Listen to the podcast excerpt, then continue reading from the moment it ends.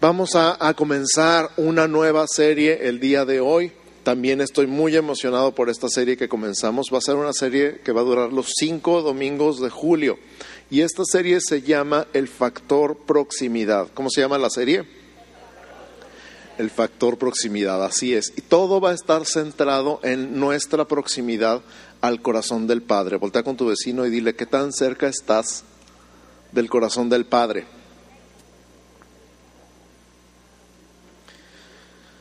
Entonces, vamos a aprender algunos ejercicios o disciplinas espirituales, si tú quieres, que en sí mismas no tienen ningún propósito o ningún sentido si no tienen el propósito de acercarnos al corazón del Padre.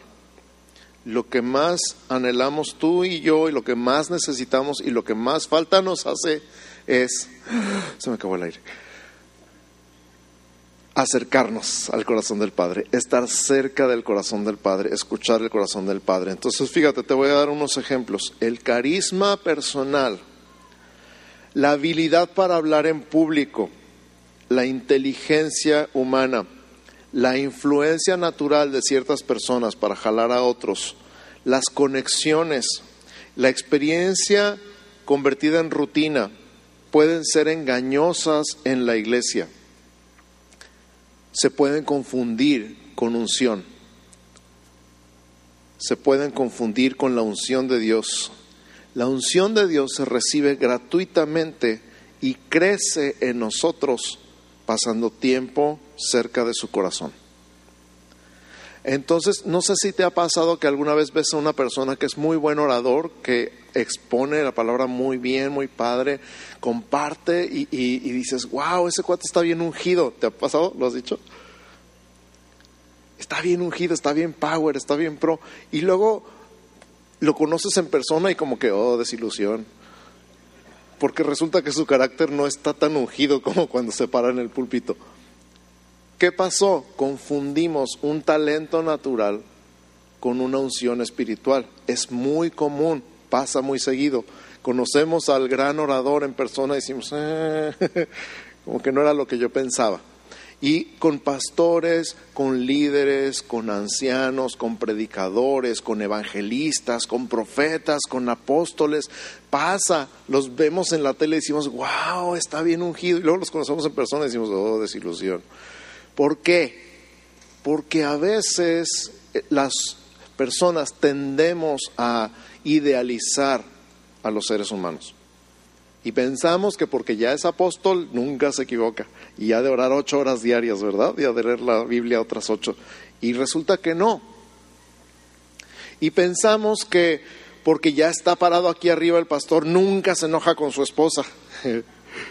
Y resulta que no, que de repente todavía tenemos nuestras diferencias. Pues claro, yo soy hombre y ella es mujer. Y confundimos esta idealización con unción y decimos, no, pues está bien ungido. Y si está bien ungido el pastor, amén, gloria a Dios, aleluya. Pero la cosa es no confundir el talento natural para hablar en público o el carisma personal o el cierto magnetismo, la atracción de una persona, la influencia que tiene sobre otras con la unción de Dios. La unción de Dios solamente se obtiene por la gracia de Dios, por medio del Espíritu Santo en sus hijos. Y esa unción crece a medida que nosotros pasamos tiempo cerca de su corazón. Entonces, por esto, esta serie se llama el factor proximidad. ¿Qué significa proximidad? La proximidad es la posición de un objeto en relación con otro. Está próximo, está cercano. Se puede escuchar el corazón de una persona poniendo el oído contra su pecho, ¿verdad? ¿Te has recargado alguna vez en el pecho de alguien que amas y has escuchado su corazón? Se siente bien padre. Incluso los bebés, cuando los ponen en el pecho de su mamá o de su papá, se calman. Y dicen los expertos que es porque están acostumbrados a escuchar el latido del corazón de su mamá cuando están en el vientre. Entonces, escuchar otra vez el latido les da paz. Se calman y se quedan dormidos, bien rico. Yo me acuerdo que me quedaba dormido con Isaac en el sillón. Estaba bien dormido, bien chiquito y nos quedábamos dormidos los dos porque tanta paz, tanta calma tan bonito. Y de la misma manera, escúchame, Dios quiere tenerte a ti recostado contra su pecho, que tú puedas escuchar su corazón y tener esa paz y esa calma. Y eso no se sustituye con nada. Una persona que ha pasado tiempo cerca del corazón de Dios tiene todo lo que mencionamos antes y más. Pero no lo obtuvo de manera natural, carnal, vamos a decir, sino de manera espiritual, pasando tiempo recargado en el pecho de Dios, escuchando su corazón. Y eso es lo que queremos nosotros aprender el día de hoy. Todo gira alrededor del corazón de Dios. Voltea con tu vecino y dile, todo gira alrededor del corazón de Dios. Todo gira alrededor del corazón de Dios. Entonces, si tú puedes pasar tiempo, mira, puedes pasar tiempo en oración y al mismo tiempo estar lejos del corazón de Dios. ¿Cómo se hace eso? ¿Cómo le hace? ¿Se acuerdan de la parábola del fariseo y el publicano? Que el fariseo se decía, te doy gracias porque no soy como los demás no soy como la demás gente, oro, ayuno, doy mi diezmo, gracias porque no soy como este publicano pecador. Y el pecador publicano decía, Señor, sé propicio a mí, pecador. Y Jesús le dijo a la gente, les aseguro, les aseguro que el publicano se fue a su casa justificado y el fariseo no. Porque podemos hacer ese tipo de oraciones en las que nos estamos exaltando a nosotros mismos en realidad en lugar de estar queriendo que Dios sea propicio a nosotros. Pero vamos a, ver un poquito más de eso. Repite conmigo esta frase. El transformador primero necesita ser transformado. El transformador primero necesita ser transformado. Si ustedes leen ahí en su Biblia la historia de la conversión de Pablo, en Hechos capítulo 9, en los primeros versos, se van a dar cuenta que Pablo era enemigo de la iglesia, que el primer mártir de la iglesia murió con el consentimiento de Pablo, que en ese tiempo se llamaba Saulo de Tarso, y que respiraba amenazas en contra de la iglesia, y que se metía a las casas en la ciudad y sacaba a hombres, mujeres y niños de los cabellos para que se los llevaran a la cárcel por el simple hecho de ser cristianos y no se conformó con meter a la cárcel a cristianos en Jerusalén, sino que pidió cartas de los principales sacerdotes y de las autoridades para ir a otras ciudades a hacer lo mismo. Y él iba camino a Damasco. Damasco era la capital de Siria, en otro país. Y él pidió un permiso diplomático para ir a otro país a perseguir a la iglesia. Y en el camino se le presentó Jesús. Y ya conocen la historia, lo rodeó una luz del cielo y cayó al suelo y escuchó la voz de Jesús que le decía, Saulo, Saulo, ¿por qué me persigues? Y entonces él, sin saber con quién estaba hablando, dice, ¿quién eres, Señor?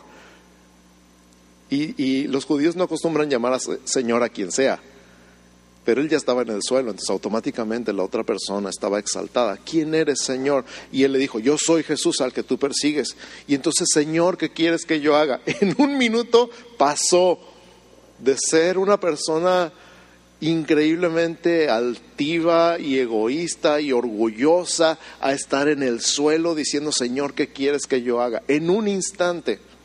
Eso es lo que produce un encuentro con Jesús. Te creerás muy, muy, pero te encuentras con Jesús y acabas en el suelo, ¿sí o no? ¿A quién le ha pasado? Te creerás la última Coca-Cola en el desierto, pero tienes un encuentro con Jesús y acabas en el suelo diciendo, Señor, ¿qué quieres que yo haga? Y eso es lo que pasa en un proceso de transformación. Y pensamos a lo mejor que en la vida de Pablo fue instantánea. Digo, instantáneamente cayó al suelo e instantáneamente llamó a Jesús Señor. Pero el proceso de transformación en su vida tomó años. Y después de años de transformación en su vida, lo encontramos en 1 Corintios capítulo 9, verso 22, diciendo estas palabras, a todos me hice de todo con tal de ganar alguno. Dice a los judíos como judío, a los griegos como griego, a los débiles como débiles. A todos me hice de todos, a no importa no me importó cambiarme al, lenguaje y a la forma de ser de quien sea con tal de alcanzar algunos. O sea, no me importó mi linaje, no me importaron mis estudios, no me importó mi posición social, no me importó mi economía, no me importó nada con tal de alcanzar a algunos. ¿Para quién? Para Cristo, para el que lo alcanzó a Él. Entonces te das cuenta cómo Pablo se convirtió en un transformador porque fue capaz de hablar la palabra en el lenguaje que la mayoría pudiera entender y de uno por uno en los grupos diferentes, como necesitaban escuchar para que pudieran recibir el mensaje, porque fue capaz de eso, porque Él fue tocado y transformado por el poder de Dios. Tú y yo necesitamos desesperadamente un encuentro con Jesús y no un solo encuentro, uno tras otro porque todo el tiempo necesitamos ser transformados. Si queremos ser transformadores de esta ciudad de Tijuana, tú y yo necesitamos un encuentro con Jesús que nos transforme para siempre. Y después otro, y después otro, y vivir en un encuentro constante con Jesús y que cada encuentro nos cambie. ¿Cuántos dicen amén? Y luego fíjate, en, en David encontramos algo parecido. Cuando David pecó con Betsabé, si conocen la historia, le gustó la vecina, fue, la llamó a su casa, se acostó con ella, salió embarazada, quiso ponerle un cuatro al esposo para que pareciera que el bebé era de él, no le salió, mandó matar al esposo. Cuando el esposo murió, entonces se casó con la vecina, pero Dios vio todo.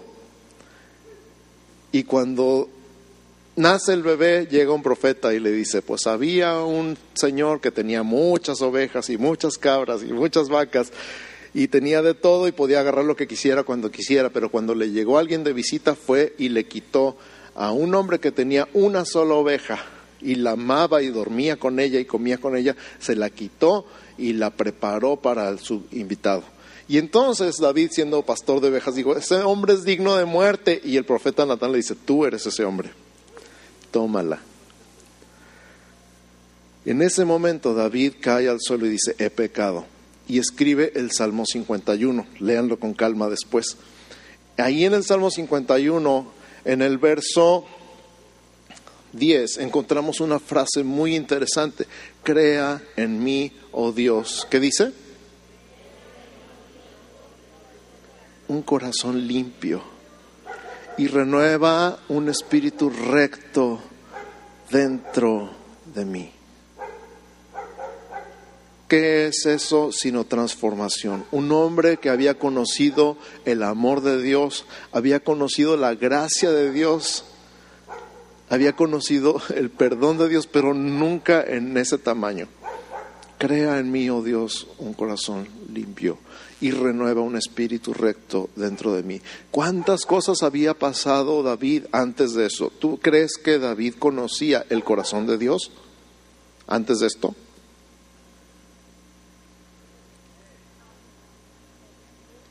¿Crees que David conocía el corazón de Dios antes de esto?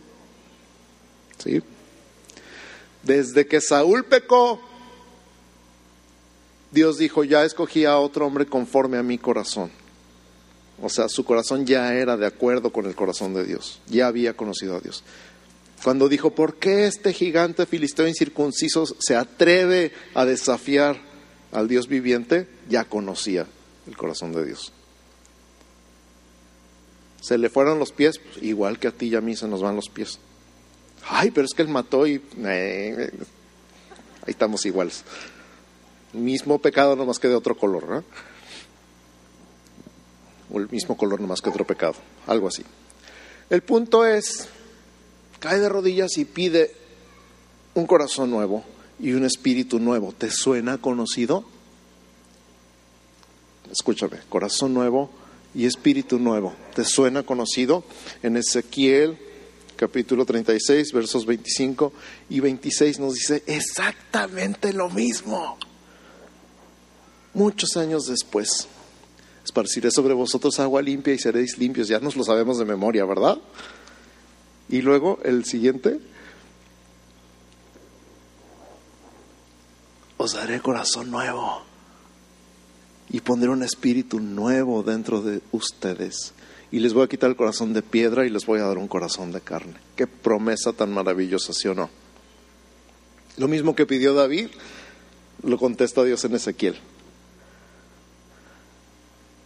Y después a Jesús, cuando le preguntan, ¿qué, qué hago? ¿Cómo le hago? Dice, les es necesario nacer de nuevo. Exactamente lo mismo. Entonces David nos recuerda a Ezequiel, Ezequiel nos recuerda a Isaías, nos habla del tipo de corazón que Dios ve, un corazón conforme al suyo. Entonces vamos a hablar de prioridades, es cuestión de prioridades. Di conmigo, es cuestión de prioridades. Fíjate, si tu prioridad es el dinero, vas a hacer lo que sea por dinero. Hay gente que está dispuesta a hacer lo que sea por dinero porque el dinero es lo más importante para ellos tú tomas decisiones de acuerdo con tus prioridades. Si tu prioridad es la presencia de Dios, vas a hacer lo que sea por mantener la presencia de Dios en tu vida. Repito, si tu prioridad es la presencia de Dios, vas a hacer lo que sea por mantener la presencia de Dios en tu vida o por mantenerte tú en la presencia de Dios. Y fíjate lo que dice Moisés en Éxodo capítulo 33, versos 15 al 17. Se estaba, estaban discutiendo Moisés y Dios y le estaba diciendo, no voy a ir contigo. O sea, los, vas a llevar a esta gente a la tierra prometida, los vas a meter, pero yo no voy con ustedes. Y entonces Moisés respondió, si tu presencia no ha de ir conmigo, no nos saques de aquí. ¿Por qué no repites eso conmigo? Si tu presencia no ha de ir conmigo, no nos saques de aquí. O sea, imagínate el trato de Dios contigo. Una propuesta. Te voy a dar salud. Te voy a dar dinero. Te voy a dar el amor de tu esposa te voy a dar la vida de tus hijos. Tu negocio va a florecer, va a prosperar. Nunca te va a faltar nada. Vas a tener todo lo que necesites y más, pero no me vas a tener a mí. ¿Qué onda?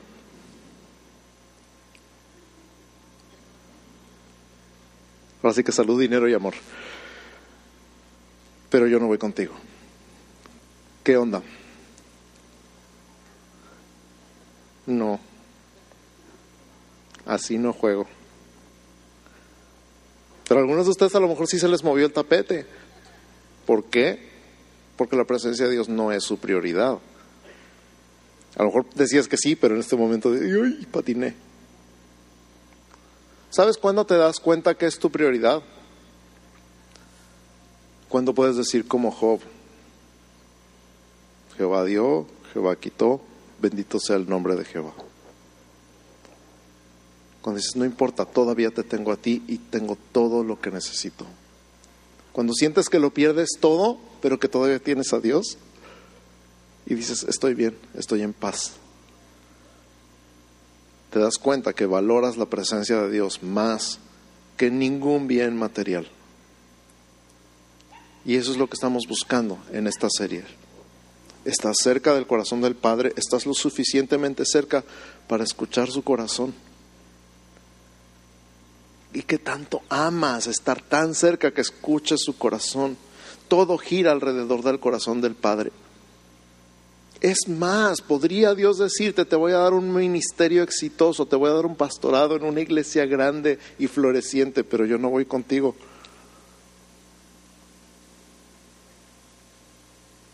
no quiero. Y entonces Dios le dice, está bien, voy contigo. Si tu presencia no va a ir conmigo, no me saques de aquí.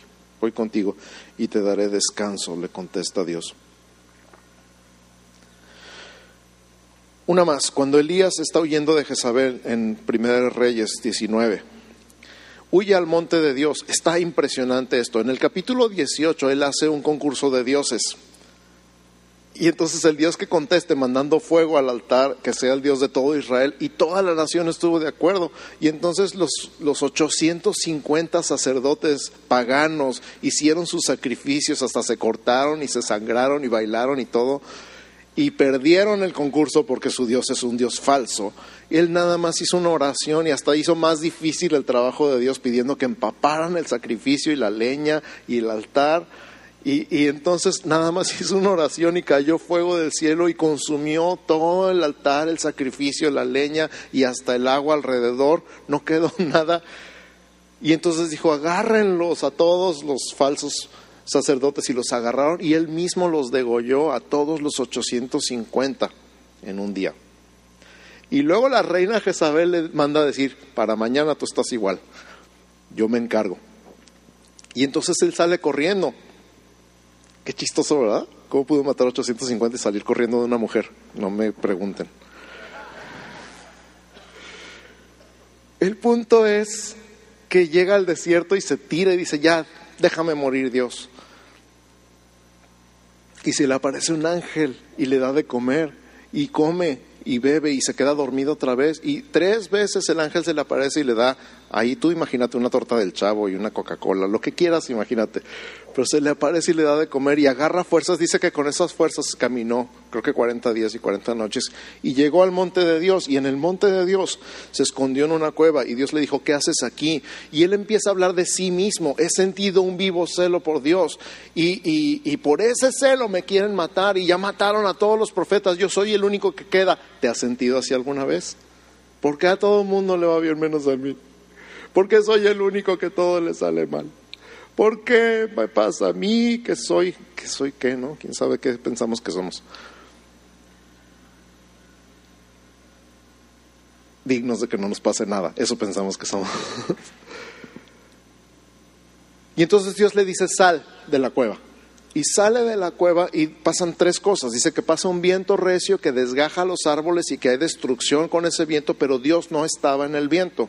Y luego pasa un fuego y hay un incendio forestal enfrente de él y todo lo que quedaba se quema, pero Dios no estaba en el fuego. Y luego viene un terremoto y las piedras se partían y se hicieron grietas, impresionante, pero Dios no estaba en el terremoto. Y luego vino un silbo apacible y delicado Y cuando Elías lo oyó, se cubrió su rostro porque sabía que ahí estaba Dios. Reconoció la presencia de Dios, no en el estruendo, sino en la paz, en la soledad.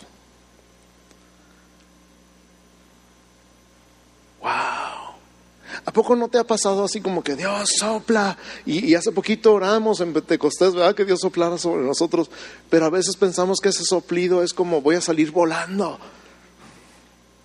Somos bien escandalosos, de repente pensamos que todo va a ser así como, wow, el estruendo, el fuego, pero un fuego destructor. Y no es un fuego destructor. No, el terremoto, vamos a causar un terremoto en la ciudad. Somos bien escandalosos de repente. Y Dios te dice, para tu tren un silbo apacible y delicado y cuando Elías lo oyó, cubrió su rostro. ¿Reconocerías el silbo apacible y delicado o prefieres el terremoto? ¿O eres más fan del fuego? ¿O eres más fan del viento recio? Entonces Elías estaba cansado, desorientado y deprimido hasta que escuchó el silbo apacible y delicado. Y Dios le pregunta otra vez, ¿qué haces aquí, Elías? Y vuelve a decir el mismo, yo, pobrecito de mí, soy el único que le echa ganas, nadie le queda.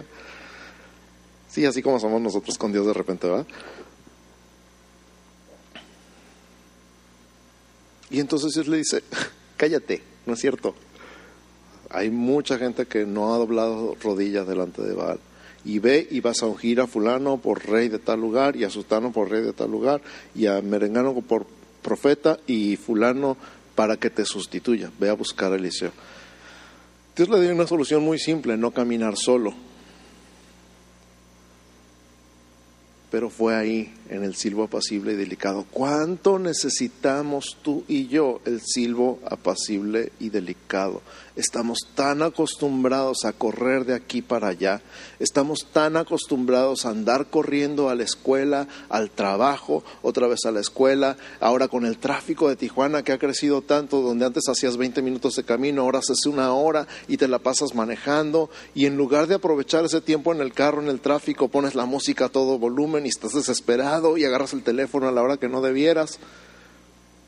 Y Dios te quiere hablar, pero Dios te quiere hablar en un silbo apacible y delicado. ¿Qué vas a hacer?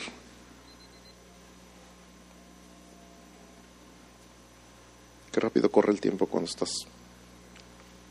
aquí. Isaías capítulo 55, verso 6, dice una frase increíble y maravillosa. Buscad a Jehová mientras puede ser hallado.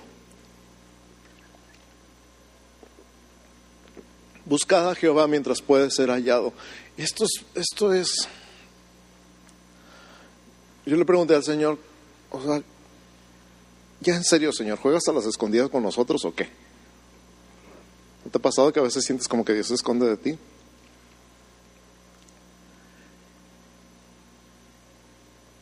Y Dios me contestó, ¿a poco no a veces estás sentado enfrente de tu esposa y le estás buscando el rostro? ¿A poco no están sentados dos amigos en frente de la mesa y cada uno en su teléfono y de repente uno busca el rostro del otro? No quiere decir que estés lejos, quiere decir que no me has volteado a ver. Escucha, no quiere decir que esté lejos, quiere decir que no me has volteado a ver. Dios te está mirando, te está mirando a los ojos, te está buscando la cara y tú estás en el teléfono.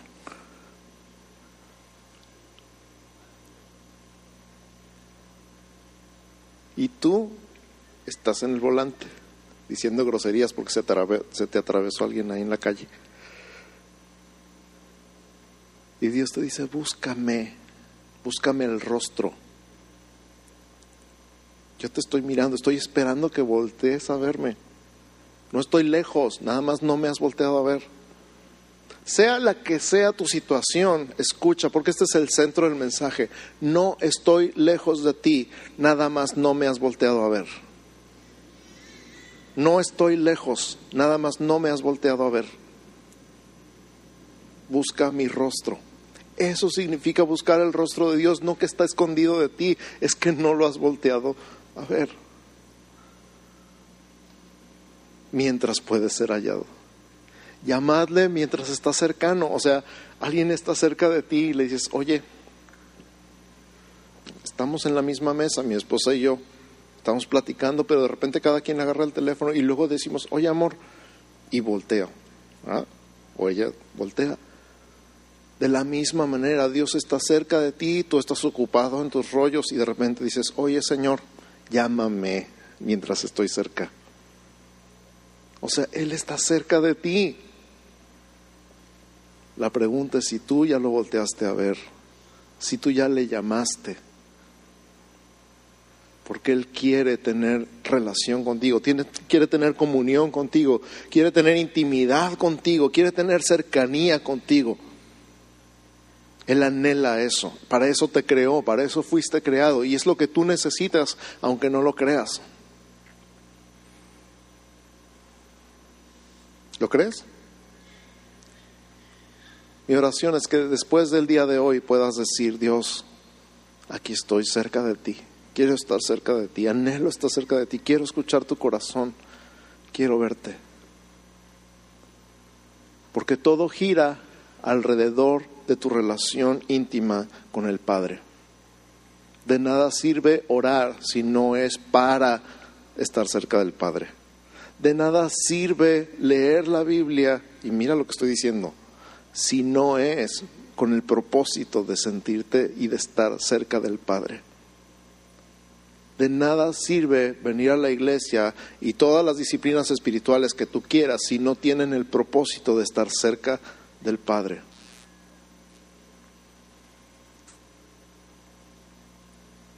Por eso nos decepcionamos de la gente. Porque unos están cerca del Padre y otros no. Unos su carácter está siendo transformado y otros no. Y no lo digo para juzgar, lo digo en, de qué lado estoy yo. ¿En qué posición estoy yo con respecto al corazón del Padre, cerca o lejos? Por último, En Primera de Crónicas capítulo 11, versos 15 al 19, encontramos a tres hombres locos, porque no encuentro otra forma de describirlos, que están escondidos en una cueva junto con su líder. Y escondidos en la cueva junto con su líder, escuchan el suspiro de su líder, que también estaba igual de loco que ellos, que decía, ¿quién me diera a beber del agua del pozo de Belén? Ahora escúchame, ellos estaban escondidos porque el, Belén estaba sitiada, estaba rodeada por el enemigo. Y ellos habían salido huyendo, estaban escondidos del enemigo. Es como si hubiera una invasión y no pudieras entrar a tu casa y estuviera sitiada tu colonia o tu cuadra por el ejército enemigo y tú dijeras, ay, es que en el refri dejé una coca. ¿Estás loco o qué? Hay miles de oxos por todos lados, agarra la coca donde quieras. No, pero es que yo quiero la que dejé a medias en mi refri. Algo así. Pues estos tres chiflados escucharon el suspiro de su líder y salieron corriendo de la cueva, entraron, irrumpieron en las filas enemigas. Yo no sé cómo se han de haber visto el ejército. Ahí vienen estos tres chiflados en su caballo, corriendo porque no creo que hayan, se hayan escabullido nada más. Agarrar agua del pozo de Belén y vuelven a salir, volviendo a romper las filas enemigas. Ahí van los tres locos con el agua otra vez. Y llegan con David y le dicen, ten agua del pozo de Belén. Y hasta David dice, no soy digno de tomar esta agua, o sea, no, merezco la vida de mis hombres por un suspiro. Y la derrama delante de Dios, ya me imagino los tres que fueron así. Pero él se la dedica a Dios. Otra vez el corazón del Padre. Él se la dedica a Dios porque si yo no soy digno de que los hombres sacrifiquen su vida por mí, esta agua que sea para ti, Dios. Pero regresando a los tres chiflados. Fueron capaces de lo que fuera, porque escucharon una orden, no, escucharon un suspiro. Estaban tan cerca que pudieron escuchar un suspiro. ¿Quién me diera del agua del pozo? Y salieron corriendo. ¿Sabes a qué me recuerda? Me recuerda Isaías ¿a quién enviaré? Cuando tengas tiempo le Isaías 6. ¿A quién enviaré? ¿Quién irá por nosotros? Y entonces Isaías dice, heme aquí, envíame a mí. Esa cercanía es la que yo oro para que tú tengas al corazón del Padre el día de hoy. Que estés tan cerca que puedas escuchar no solamente el latir de su corazón, sino su suspiro ¿Quién fuera por Tijuana?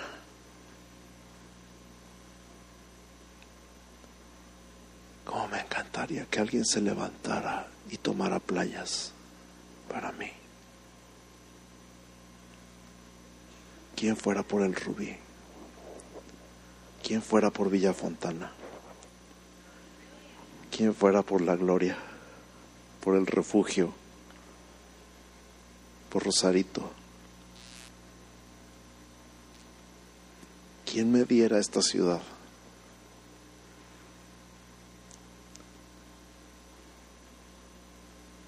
Lo estás escuchando de mí, pero que lo escucharas del Padre.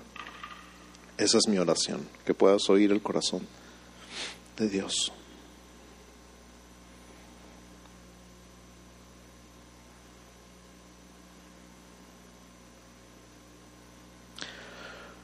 Lo primero que vas a oír de su corazón es cuánto te amo si tú supieras cuánto te amo, si tú supieras lo importante que eres para mí, si tú supieras cómo te veo, es lo primero que vas a escuchar. Y te va a conquistar su corazón. Cierra tus ojos.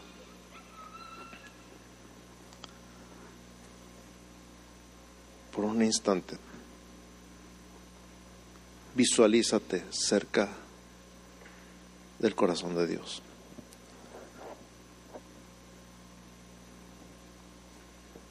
Por un momento, mírate.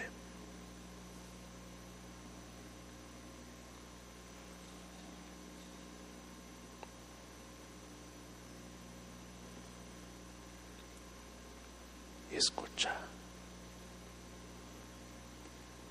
Te amo. Te amo tanto. Si supieras cuánto te amo. Si supieras que soy feliz de verte. Si supieras la sonrisa que pones en mi rostro. Si supieras que di todo por ti.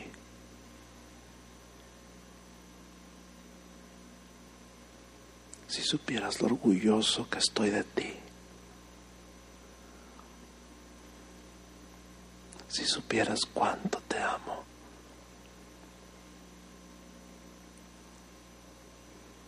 Y si supieras cuánto amo esta ciudad. Si supieras cuánto amo a Tijuana. Si supieras cuánto amo a México.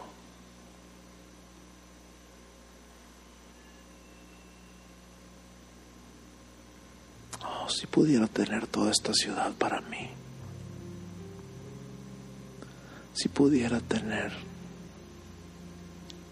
cada vida, cada familia.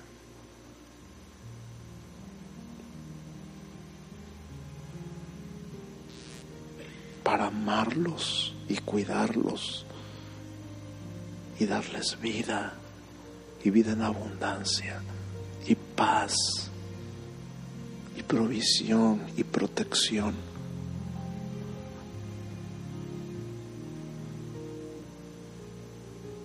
Escucha el corazón del Padre. Busca el corazón del Padre. Acércate al corazón del Padre. Mi oración es que después de hoy el corazón del Padre sea tu prioridad número uno. Porque todo lo demás se acomoda solo. Cuando has tocado el corazón del Padre. El nombre de Jesús.